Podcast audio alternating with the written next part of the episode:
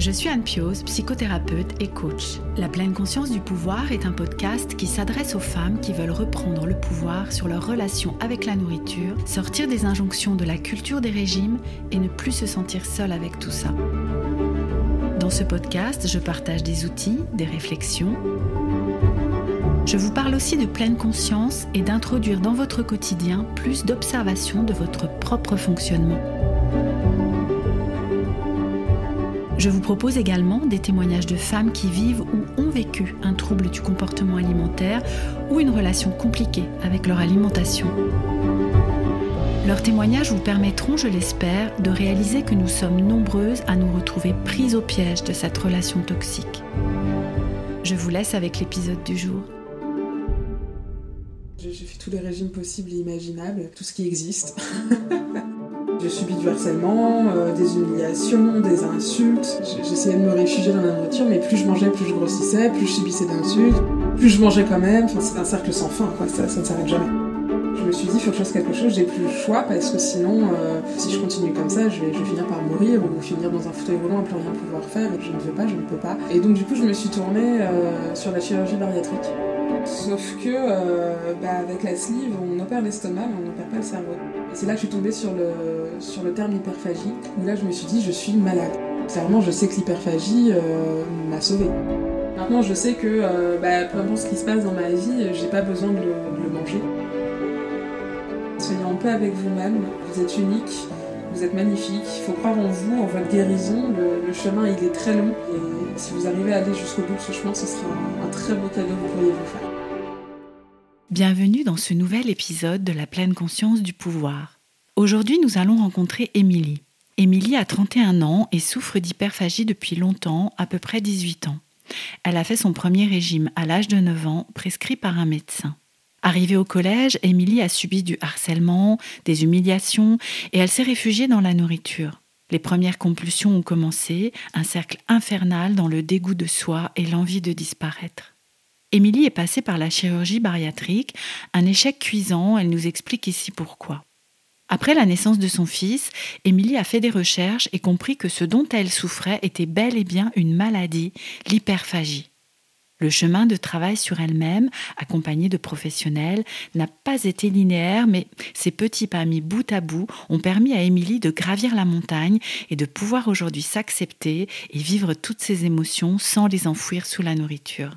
Elle a créé un compte Instagram qui lui permet de partager son expérience et de créer du soutien autour de ce trouble du comportement alimentaire encore peu connu, l'hyperphagie. Je vous laisse découvrir le témoignage d'Émilie. Bonjour Émilie, je suis ravie de t'accueillir dans ce nouvel épisode du podcast La pleine conscience du pouvoir. Comment vas-tu? Bonjour Anne, ça va bien toi? Ça va, ça va, je te remercie. Euh, alors pour, euh, pour dire un petit peu la façon dont on s'est connues toutes les deux, euh, bah, en fait on est toutes les deux sur Instagram, on a toutes les deux des comptes Instagram. Et, et le tien qui s'appelle Hyperphagie et moi, hein, si je me si je me trompe pas, m'a permis d'entrer en contact avec toi et de découvrir un petit peu plus qui tu étais euh, et, ce que tu vivais en fait dans ta relation avec l'alimentation. Euh, du coup, est-ce que tu veux bien te, présenter? Oui, alors euh, donc, bah, moi c'est Émilie, j'ai 31 ans, je suis aide-soignante en soins palliatifs, j'ai un petit garçon de 3 ans. J'habite en Normandie, voilà. Mhm. Et puis voilà à peu près. Je, je suis hyperphage, enfin j'atteins d'hyperphagie depuis très très longtemps, quasi 18 ans, ouais, à peu près. Je savais pas que c'était de l'hyperphagie pendant tout ce temps, mais... Euh, oui, mais justement, est-ce que tu veux nous partager alors ce, parcours, peut-être dans l'ordre chronologique ou comme tu le sens? Alors j'ai fait mon premier régime, j'avais à peu près 9 ans. Euh, parce que j'étais j'étais un peu rondelette euh, par rapport à tous les autres enfants. Euh, du coup, les médecins ont alarmé mes parents en disant oh là là, attention à son poids, faut qu'elle maigrisse. Donc hmm. mes parents ont, suivi. Hein, on a fait les, les, régimes des magazines. Enfin, c'était vraiment super restrictif. pas de gras. J'ai fait tous les régimes possibles et imaginables. Euh, sans graisse, euh, sans, sans, sucre, euh, enfin ah oui. tout ce qui existe. Et tout, et tout ça à 9 ans. Hein. Les, les premiers, ouais, vers, vers 9-10 ans grand maximum, ouais. ouais. Mmh, ouais mmh. C'était très très jeune. C'était très jeune. Euh, malheureusement, bah, comme tous les régimes, hein, on, perd, on perd du poids et on reprend le double, donc ça ne m'a pas, m'a pas aidé du tout. ensuite, bah, je suis rentrée au collège. Hein, étant donné que j'étais plus grosse que les autres, bah, les enfants entre eux, malheureusement, c'est un peu c'est un peu l'enfer. Donc euh, j'ai subi du harcèlement, euh, des humiliations, des insultes. Euh, hmm. C'était des insultes du genre cours pas, ça va faire un séisme, attention le poids lourd arrive. Enfin, voilà, c'était des choses vraiment pas, pas super. Mhm. Même d'hyper violent, quoi. Hein. Moi, moi, je suis avec toute cette violence, en fait, dans les propos. Ouais, ouais, c'était très, très violent. C'était, ouais, j'avais pas beaucoup de copines. Et puis, euh, celle que j'avais, essayé de me défendre, mais c'est pas facile quand on, hmm. quand on a quasi tout un collège contre soi. Euh, voilà, c'est c'est pas évident. Hmm. Mais, mais, bon. Ouais. Donc, de ça, euh, je me suis repliée sur moi-même. je me suis réfugiée dans la nourriture clairement. Et c'est là qu'a été le début, le début des compulsions, avec tout ce que ça engendre, un dégoût de soi, ça a été hmm voilà, mm. je, me détestais, je voulais, je voulais disparaître, clairement. Euh, je voulais qu'on arrête de me voir et, et, ouais, c'était. J'essayais de me réfugier dans la nourriture, mais plus je mangeais, plus je grossissais, plus je mm. subissais d'insultes, mais plus je me, plus je mangeais quand même. Enfin, c'est un cercle sans fin. Mmh, mmh. Tout ça, c'était tout au long finalement de la fin de ta primaire et, tout le collège et peut-être même le lycée. Du coup. L'entrée au lycée, euh, ça, ça, a été euh, pour moi euh, un renouveau en fait. donc j'avais 16 ans, je pesais à peu près 130 kilos. Je m'étais dit, oh là là, mon Dieu, ça va être horrible. je m'attendais déjà à subir mmh. tout, un tas de choses. Et, finalement, pas du tout. Euh, ça a été même euh, l'inverse. J'ai eu euh, plein d'amis, des gens qui, bah, voilà, qui, qui, qui me respectaient, qui, qui, ne se moquaient pas de mon poids, qu'on avait limite rien à faire. C'était vraiment, voilà, qui me prenaient vraiment pour Émilie et pas, pas pour le poids que je faisais. Et c'est là où j'ai fait, pour la première fois, où j'ai suivi une diététicienne qui m'a fait mhm. perdre 30 kilos. Donc c'était bien. Euh, sauf que bah, euh, les diététiciennes euh, de, de l'époque, enfin il y en a encore maintenant malheureusement, mais on nous donne un plan alimentaire avec des poids de, de, légumes, de féculents à respecter, etc. dans mm. son assiette. Du coup, on reste dans le contrôle et, et, à un moment donné, quand on lâche un peu du lest, bah ça repart quoi. Hmm. Donc j'ai hmm. repris du hmm. poids. Ça, ça venait pas travailler à la source en fait du problème. C'est ça, c'est ça, ça m'a appris oui à faire des, des, plats équilibrés, à savoir manger équilibré, mais euh, le problème de base restait là. J'avais toujours des, des, compulsions alimentaires, euh, je mangeais toujours en cachette, enfin voilà, la, source n'était pas du tout euh, prise en compte. Donc ça marche quelque mm, temps, mais pas, sur la durée. Et oui, c'est ça. Et, toi, du coup, tu alors même si j'entends que finalement cette entrée au lycée, ça a permis au niveau social déjà de souffler, quoi, hein, de trouver des personnes qui, euh, bah, qui t'acceptaient pour, comme tu dis, hein, parce que tu étais toi, Émilie, euh, ta personne en fait tout, tout entière, euh, et, et qu'en même temps, ça devait être déjà tellement plus confortable que ces années de collège. Mais mais comment comment tu vivais ça, toi C'est alors les compulsions, j'imagine j'imagine tu mettais pas ces mots-là dessus. Enfin, comment, comment tu vivais ce qui se passait avec, euh, avec la nourriture? Euh, bah, j'étais, j'étais un peu. Enfin, je sais pas trop comment expliquer. Euh, je me détestais, moi, déjà, en tant que. mon physique, je, ne pouvais pas le voir en, photo. C'était. voilà, je m'insultais, je, je, me supportais pas. j'étais un monstre. Enfin, voilà, clairement. j'avais aucun, aucun, hmm. amour de moi-même, rien. La, la nourriture restait un un refuge quand même, j'avais besoin, c'était comme une drogue. Euh, c'était, ouais, la, relation avec la nourriture était très très compliquée, j'y pensais tout le temps, euh, je ne pouvais pas m'empêcher de manger quand il y avait hmm. quelque chose à manger, je le mangeais, enfin même si j'avais plus faim, même si, euh, voilà, fallait que je mange, c'était... Mais en même temps, manger en public était compliqué, parce que le regard des autres, c'est toujours pareil, quand on est gros manger en public, manger une glace au bord de la plage, même en pleine canicule, il y a toujours des regards, toujours des gens qui rigolent, toujours. Hmm. C'est voilà, toujours un peu compliqué. Oui, c'est ça. La relation était compliquée à la fois dans le regard que tu avais sur toi-même et les regards que les autres pouvaient avoir sur toi en train de manger ou toi euh, d'une manière générale. C'est ça, c'est tout à fait ça. Ouais. Le, regard, le regard des autres est très, euh, très dur parfois. Oui, donc euh, donc il y a eu ce, parcours avec cette diététicienne du coup mhm. qui t'a permis de, de, perdre pas mal de kilos, mais voilà, on en était au fait que bah c'était de la restriction hein, finalement et, et ça travaillait pas à la source du problème. Comment ça a évolué après du coup? Euh, bah, ça a évolué que du coup euh, j'ai fini par arrêter de voir cette diététicienne euh, parce que j'ai changé de ville, je, suis partie de chez mes parents à 18 ans, donc je suis partie vivre toute seule dans un appartement pour suivre mes études et du coup j'ai arrêté de suivre cette diététicienne. les compulsions étaient toujours mhm. là, j'ai décidé de, voilà, de, de, laisser vivre en me disant de toute façon je peux rien y faire, voilà, c'est comme ça, tant pis. Ce qui fait qu'à 25 ans, euh, je faisais 160 kilos. Et là, euh, je me suis dit, euh, mhm. ça a été, le, choc. je me pesais quasiment plus. Hein, donc, le, jour où j'ai vu le 160 s'afficher sur la balance, ça a, été, ça a été un choc pour moi. Et je me suis dit, il faut que je fasse quelque chose. J'ai mhm. plus le choix parce que sinon, si je continue comme ça, je vais, je vais finir par mourir ou finir dans un fauteuil roulant à plus rien pouvoir faire. Et je, je ne veux pas, je ne peux pas. et donc, du coup, je me suis tournée sur la chirurgie bariatrique. J'ai fait une sleeve. Ouais. Euh, donc j'ai fait une sleeve euh, en 2015.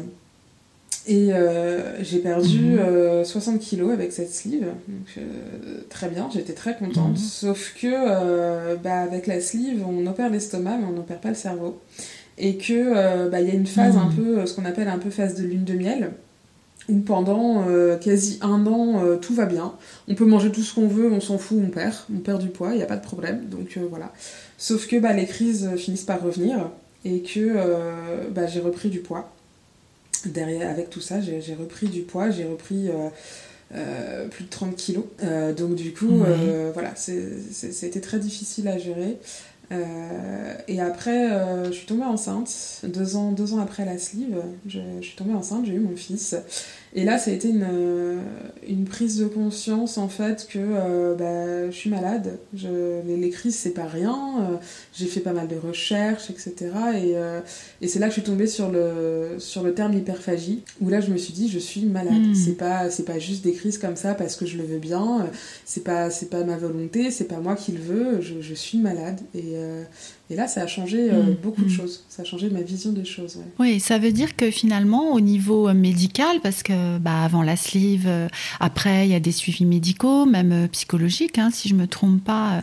Euh. En fait, personne n'avait mis le doigt sur le problème de comportement du coup. Bah, le problème, c'est que la chirurgie bariatrique, il y a un petit suivi avant où on voit effectivement une psychiatre, mais c'est pareil, la psychiatre, on lui dit ce qu'on veut parce que j'avais déjà toutes ces crises-là, mais je lui en ai pas parlé clairement, je voulais me faire opérer, donc je, n'ai pas dit ce que j'avais.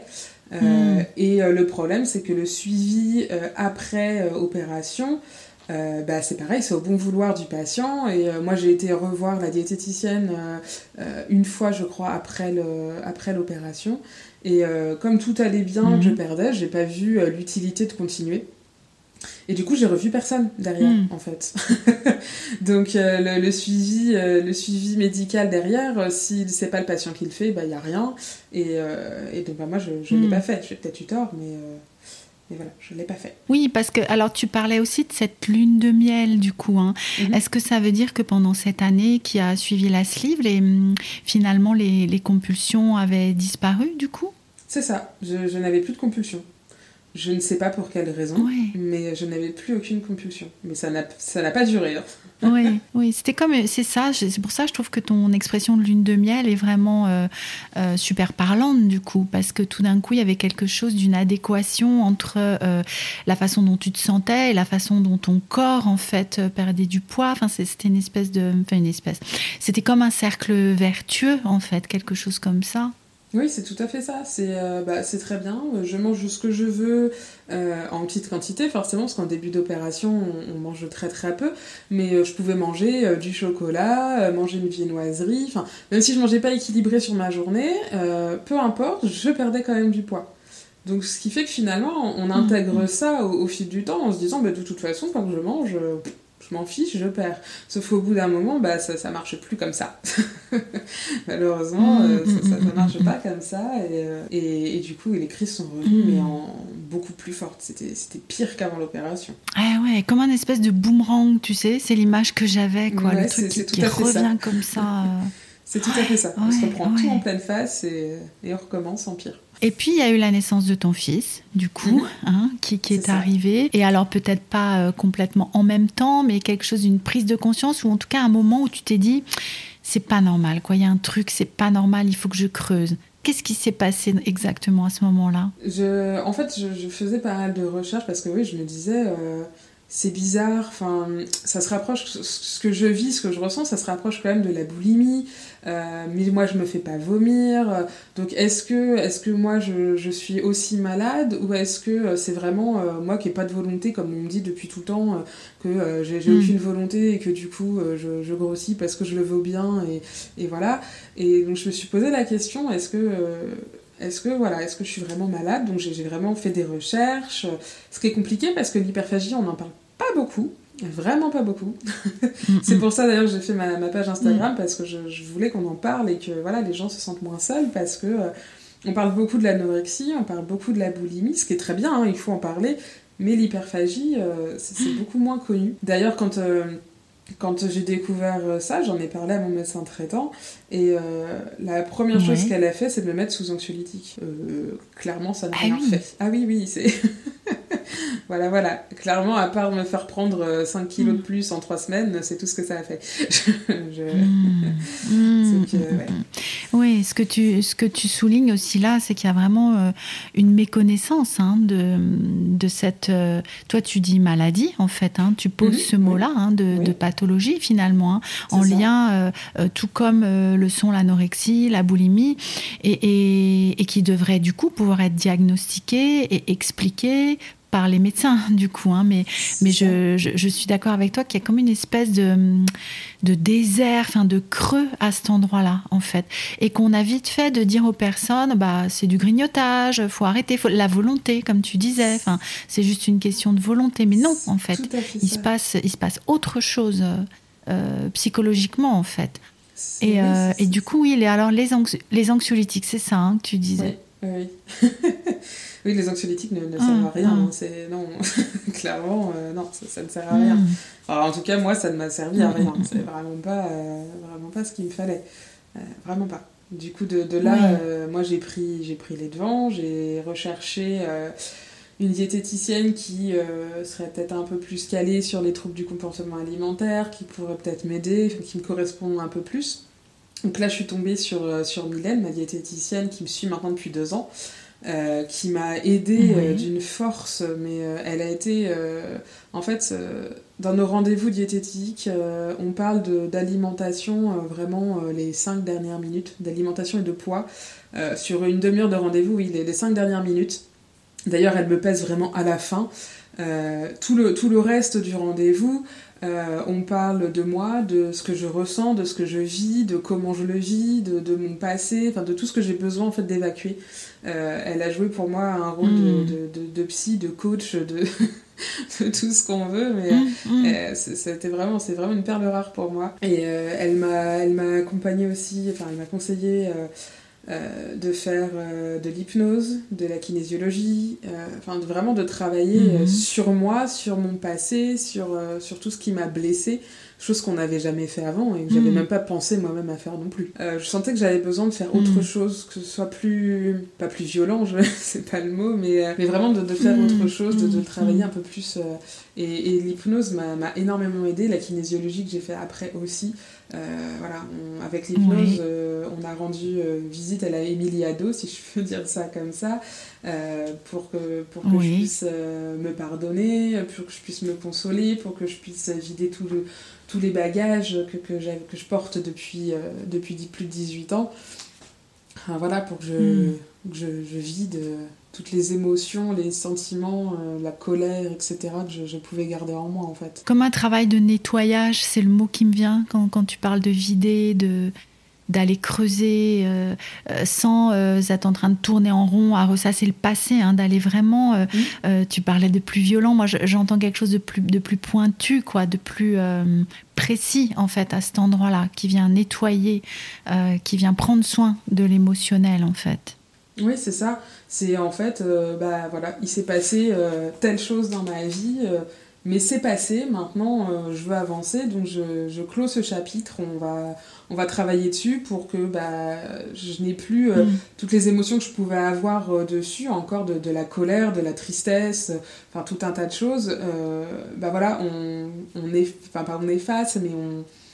Ouais, si, on efface un peu tous, mm. ces, tous ces sentiments qui, qui restent, toutes ces émotions qui restent et qui, qui finalement me gâchent la vie clairement qui, qui me gâchait la vie et, et voilà, ouais, c'est ça, faire un travail de, de, de, nettoyage, oui, tout à fait. Oui, du coup, tu, aujourd'hui, tu relis bien, en fait, ces, ces blessures émotionnelles et le comportement euh, alimentaire, du coup. Ah bah oui, oui, clairement. Euh, je, je, sais que euh, ces crises d'hyperphagie, toutes ces tout ça, ça m'a, ça m'a permis euh, de me sauver en fait. Ça m'a, ça a été mon, mon échappatoire et euh, après c'était pas forcément la bonne solution, mais c'est la seule que moi j'avais à ce moment-là et, euh, et ça m'a, mm. ça m'a aidé. ça a été mon moyen de défense. Clairement, elles m'ont, elles m'ont sauvé la vie. J'aurais pu faire, euh, j'aurais pu faire pire. J'avais pensé à faire pire même déjà, mais euh, je l'ai pas fait eh heureusement. Oui.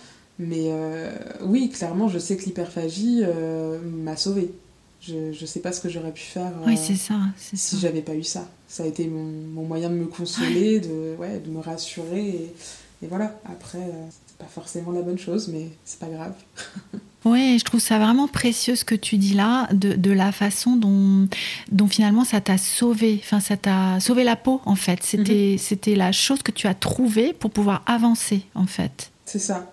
C'est ça, ça c'est ouais. la seule chose que j'ai trouvée pour me sentir encore vivante en fait, euh, avec tout ce que je vivais. Euh, bah, en fait, quand, quand j'avais une crise, euh, au moment où la crise se fait, donc on a quand même ce sentiment d'envie irrépressible de manger, un peu comme, comme un alcoolique avec sa bouteille d'alcool, comme un drogué avec avec sa drogue, enfin, c'est la, la même chose. Et, et, ce sentiment de, quand on, quand on accède à cette crise, quand on, quand on cède, euh, le sentiment qui, qui ne dure pas longtemps, mais de, ça y est, je vais mieux, je, je, je me sens apaisée mmh. et, et, ça va, bah, ça me permet de me sentir vivante. Et, et voilà. Bon, après, euh, s'ensuit euh, la culpabilité euh, et tout un tas de, de choses, mais, mais ce court moment de ouais, je, je vais mieux, ça va aller, et, et voilà, ça m'a sauvée clairement ça m'a sauvée. Ouais. C'est ça. C'était pour pouvoir vivre ces moments-là, en fait, de, de, soulagement. Je ne sais pas si on peut mettre mm -hmm. ce mot-là dessus. Oui, oui, oui, oui, oui on ouais. peut, oui. Ouais. Ouais, vraiment, je, je, je reste avec euh, aussi euh, des, des moments où tu prenais soin de toi alors d'une manière euh, euh, qui n'était pas forcément celle que tu aurais voulu enfin parce que comme tu dis après il y a la culpabilité il y a, y a tout ce qui se passe derrière hein, mm euh, derrière les crises et, et à la fin des crises. Mais, mais dans ce moment là où, où tu pouvais sentir ce soulagement enfin puis je suis aussi avec euh, ce que tu dis de me sentir vivante quoi. Il y a même quelque chose dans le corps j'ai l'impression. Oui bah oui ça, ça fait vivre un certain euh, un certain apaisement en fait Euh, on, ouais. enfin, moi, je sais que quand. Euh, bon, maintenant, j'arrive à, à, ne plus avoir de crise là, depuis un petit moment, mais euh, quand, quand j'avais des crises, c'était avant, avant que je puisse céder à la pulsion, parce que quand on a une crise, on en, en général, enfin pour moi en tout cas, je ne peux pas criser s'il y a quelqu'un dans la pièce. Donc du coup, oui. euh, il peut y avoir un moment où euh, bah, il y a de l'impatience de euh, bon, euh, est-ce que, quand est-ce que je vais me retrouver toute seule, quand est-ce que je vais pouvoir, on mm. toupine un peu. C'est un peu l'image du lion en cage où euh, on tourne en rond, on, voilà, on mm. essaie de s'occuper mm. et puis ça marche pas. Et vient ce moment où euh, c'est bon, je peux, je peux criser, je peux manger ce que, ce que je veux manger et, et ça va aller mieux. Et pff, tout de suite, il y a ce, ce sentiment d'apaisement et et voilà. Bon, après derrière oui effectivement euh, ça ça ne va plus du tout non plus. Mais mais euh, mmh, ouais, mmh. c'était l'apaisement qui était recherché euh, pour se sentir mieux. C'est ça.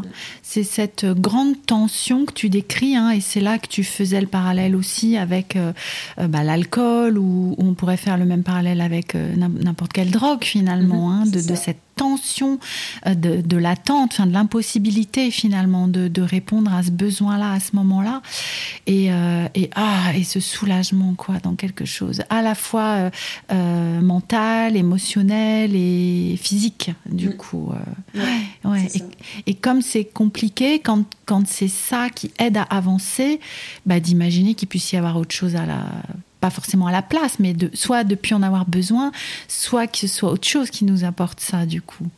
Ah bah oui, oui, ça a été compliqué aussi ça de me dire, mais euh, donc je fais de l'hypnose, je fais de la kinésiologie pour, pour effacer ces crises, pour que ces crises s'arrêtent. Mais en même temps, la, la peur du oui, mais si j'ai plus ces crises-là, bah comment je vais faire?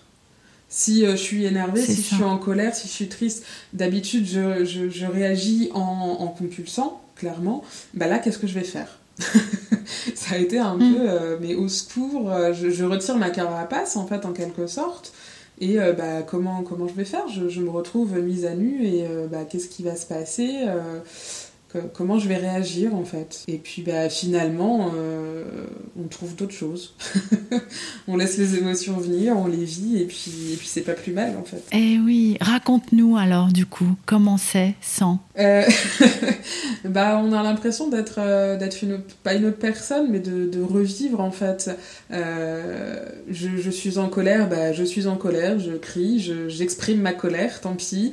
je suis triste, bah je laisse les larmes couler et je, je ne les retiens pas comme je pouvais faire avant en fait.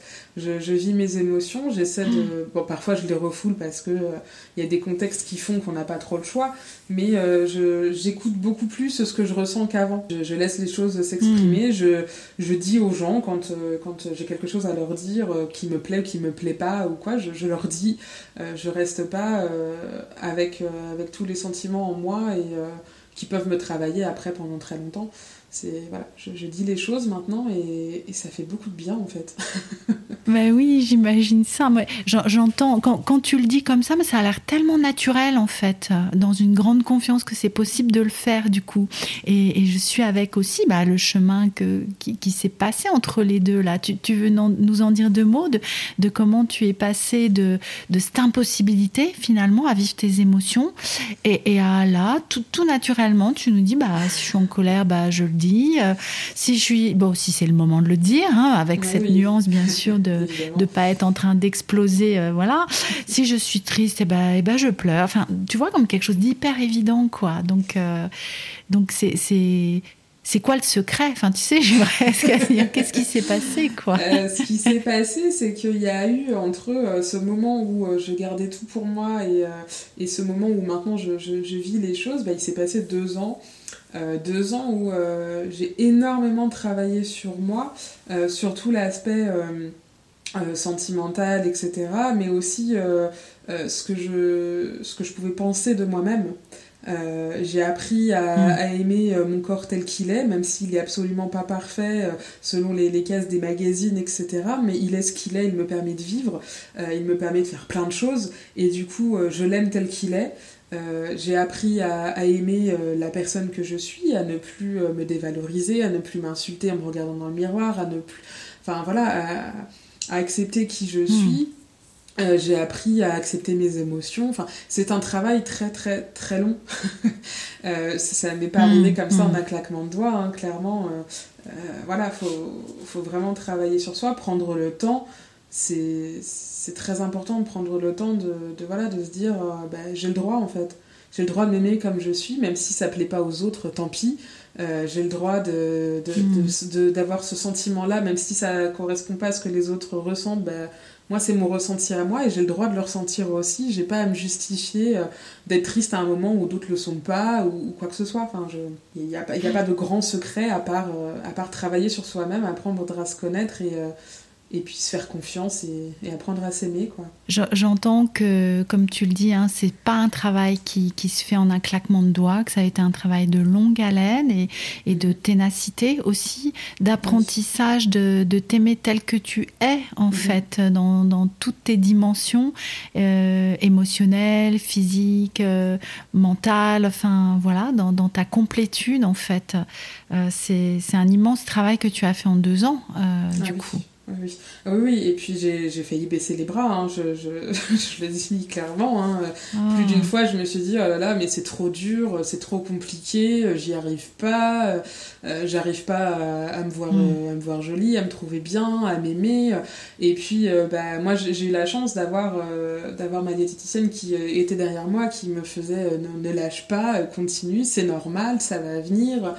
Enfin, voilà, il faut, en fait, je pense qu'il faut arriver aussi à à avoir soit un entourage familier vraiment très proche qui, qui, peut nous soutenir, ou avoir un professionnel, quelqu'un qui, qui, est là et qui, qui nous montre que qu'on vaut le coup et qu'on est unique et que faut se battre pour ça que enfin voilà avoir un soutien mm. derrière toute seule je, je pense que, que c'est vraiment très très compliqué de, de, travailler sur soi tout seul et euh, ouais, je pense qu'il faut vraiment un soutien quand même derrière. Mm. oui, oui, et puis c'est vraiment important ce que tu dis du fait que c'est pas un travail qui est linéaire en fait que, que, ça peut être avec des creux, des bosses, euh, euh, même si ça avance en tout, si on regarde euh, voilà en arrière, ben, on se rend compte que, que vraiment il y a eu du chemin de fait, mais qu'il y a aussi des moments de découragement, il y a aussi des moments de creux. Et que là, ce qui était super important, c'est qu'il y ait des personnes autour de toi, dont ta diététicienne, qui te soutiennent, qui, disent, qui croient en toi en fait, qui te disent mais si, tu vas y arriver, tu vas voir, ça vaut le coup, continue. C'est ça? Oui, c'est tout à fait ça. C'est clairement pas linéaire, c'est clairement pas facile. Euh, enfin, c'est comme tout, hein. Euh, on peut pas euh, grimper les échelles comme ça, enfin tous les échelons d'une traite. Il faut prendre le temps. parfois, on, redescend un petit peu et puis on remonte un peu plus haut et puis et, au final, on arrive à, atteindre le sommet et quand on est tout en haut, bah, c'est super chouette et on se dit que bah, ça valait le coup ça valait le coup de, de, souffrir un petit peu plus par moment et, et de se battre et, et d'arriver jusqu'en haut, c'est génial. J'aime bien l'image que tu donnes de, de, gravir la montagne là où, euh, où ça peut franchement on peut on peut j'allais dire on peut en chier. Bah oui je vais le dire quoi où ça peut être terrible terriblement difficile et et, euh, et fatigant. Et il y a des moments où on se dit mais j'y arriverai jamais tout ça.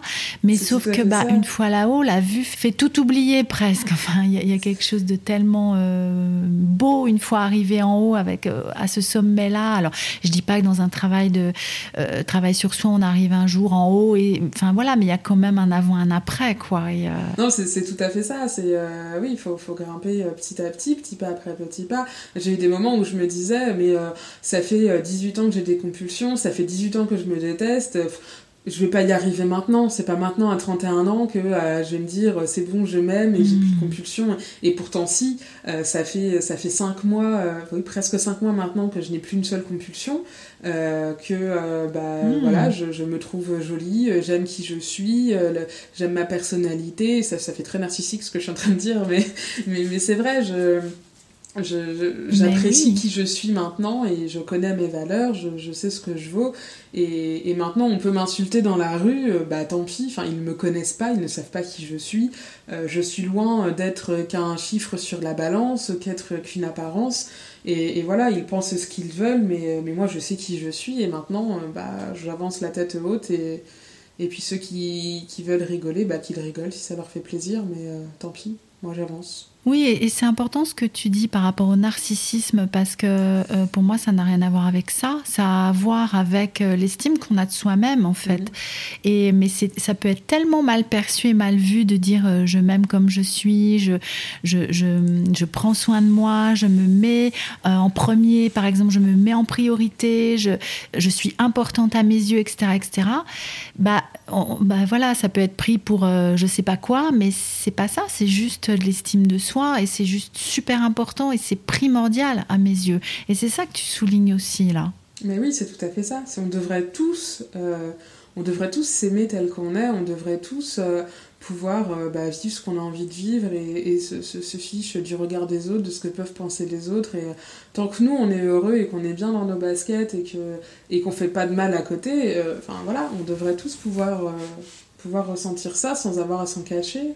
C'est c'est dommage d'être dans une. Mm. Euh, dans une, enfin, dans, dans, une vie où, euh, où, on se dit bah ouais mais qu'est-ce que vont penser les autres? Oh là là mais si je dis ça oh là là c'est dommage du coup euh, aujourd'hui tu, tu, dirais que tu en es où Émilie comment tu vois la suite surtout aujourd'hui? Bah, aujourd'hui donc j'ai plus de crise je, je, vis pour moi enfin pour moi j'ai quand même mon mari ou mon fils, mais euh, je, je passe un peu plus en prioritaire euh, sur le reste.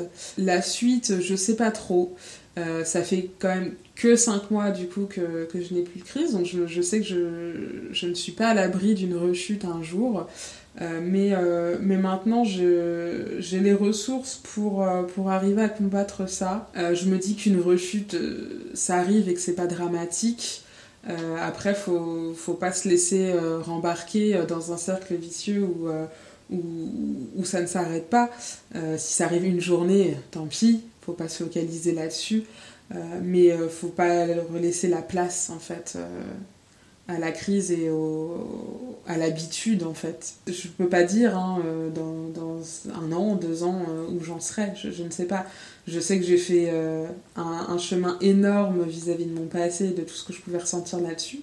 Et c'est déjà, c'est déjà énorme, c'est déjà très très bien. Et, après, bah, j'essaye de gérer le reste différemment. J'apprends à gérer différemment. Oui, oui, parce que c'est ça que j'entends, c'est que maintenant tu as des outils, ou je ne sais pas comment toi tu dirais, mais pour, vivre ta vie et pour vivre les, les événements euh, désagréables de ta vie d'une autre façon qu'en les mangeant finalement. C'est ça, oui, c'est tout à fait ça. C'est maintenant, je sais que euh, bah, peu importe ce qui se passe dans ma vie, j'ai pas besoin de le, manger. Euh, ça ne me sert à rien, ça ne me sert plus à rien. Qu'il y a d'autres d'autres manières d'exprimer ce, que je, ce que je ressens et, et, ce que je vis et que et, que voilà, il faut que je me serve de ça. Euh, après, ça, ça peut arriver, hein, euh, bah, finalement, de, refaire une crise parce que voilà, j'en ai envie, enfin, ça reste, ça reste des pulsions, hein, on peut pas tout contrôler. Mais, euh, mais voilà, j'ai tous les autres outils à côté qui peuvent m'aider à ce que ça n'arrive pas souvent et que et que je puisse euh, m'en sortir définitivement, oui. Avant qu'on se quitte, Émilie, comment, comment tu voudrais conclure cette, euh, cette conversation et, peut-être surtout quel message tu aimerais transmettre à, à celles et ceux qui nous écoutent? Euh, ben, J'aurais envie de dire à toutes les personnes qui ont un trouble du comportement alimentaire, que ce soit de l'hyperphagie, de la boulimie ou, ou quel que soit l'autre trouble, aimez-vous. c'est pas de votre faute. Euh, vous n'êtes pas responsable, vous n'êtes pas coupable, vous ne contrôlez pas ce qui vous arrive. Euh, c'est une maladie, c'est complètement indépendant de votre volonté. Peu importe ce qu'on a pu vous dire avant, ce n'est pas, pas, pas un manque de volonté de votre part. Euh, il, faut, il faut vous pardonner d'avoir ce comportement. Enfin voilà, soyez, soyez en paix avec vous-même. vous, êtes, vous êtes unique, vous êtes magnifique. Il faut croire en vous, en votre guérison. Le, chemin, il est très long mais, euh, mais il n'est pas impossible. Et, et puis, euh, si vous arrivez à aller jusqu'au bout de ce chemin, ce sera un, très beau cadeau que vous pourriez vous faire. Je voudrais aussi juste rajouter euh, que si vous cherchez un professionnel et que vous ne trouvez pas, il y a la, la plateforme Stop TCA qui existe. Euh, j'en parle pas mal sur ma page Instagram. Euh, moi, je les ai pas, je les ai pas consultés, mais euh, je sais qu'ils sont vraiment calés en troubles du comportement alimentaire, qu'ils aident énormément. Et, voilà, si, si, vous hésitez, que vous trouvez pas dans votre coin, bah, allez, allez faire un tour sur leur page et et vous trouverez de l'aide et de l'écoute. Oui, et puis alors il y a ta page aussi, hein, si tu, veux nous rappeler le nom de ta page, de ton compte Instagram, est-ce que tu y partages? C'est l'hyperphagie et moi. Euh, je l'ai créé il y a deux ans maintenant, euh, sous les conseils de ma diététicienne, encore elle. euh, j'y parle, j'y parle de, de, mon vécu euh, quand j'avais encore des crises, de ce que c'est qu'une crise, de comment, comment je le vivais, de ce que j'ai pu mettre en place pour m'en sortir, etc. Enfin, il y, a pas mal de choses. Euh, je reçois aussi pas mal de messages de demandes d'aide, etc. Donc j'écoute aussi s'il y a besoin. Euh, voilà, n'hésitez pas à venir me voir et faire un. Merci encore, Émilie, pour ce partage et ce témoignage inspirant que tu nous apportes dans cet épisode qui arrive à son terme. Merci à vous de l'avoir écouté jusqu'au bout. N'hésitez pas à le partager autour de vous, à nous laisser à Émilie ou moi-même un commentaire via mon blog que vous trouverez à cette adresse pouvoircanel.com/blog ou sur nos comptes Instagram respectifs. Les liens sont dans la description de cet épisode. À très bientôt pour un prochain épisode de la pleine conscience du pouvoir.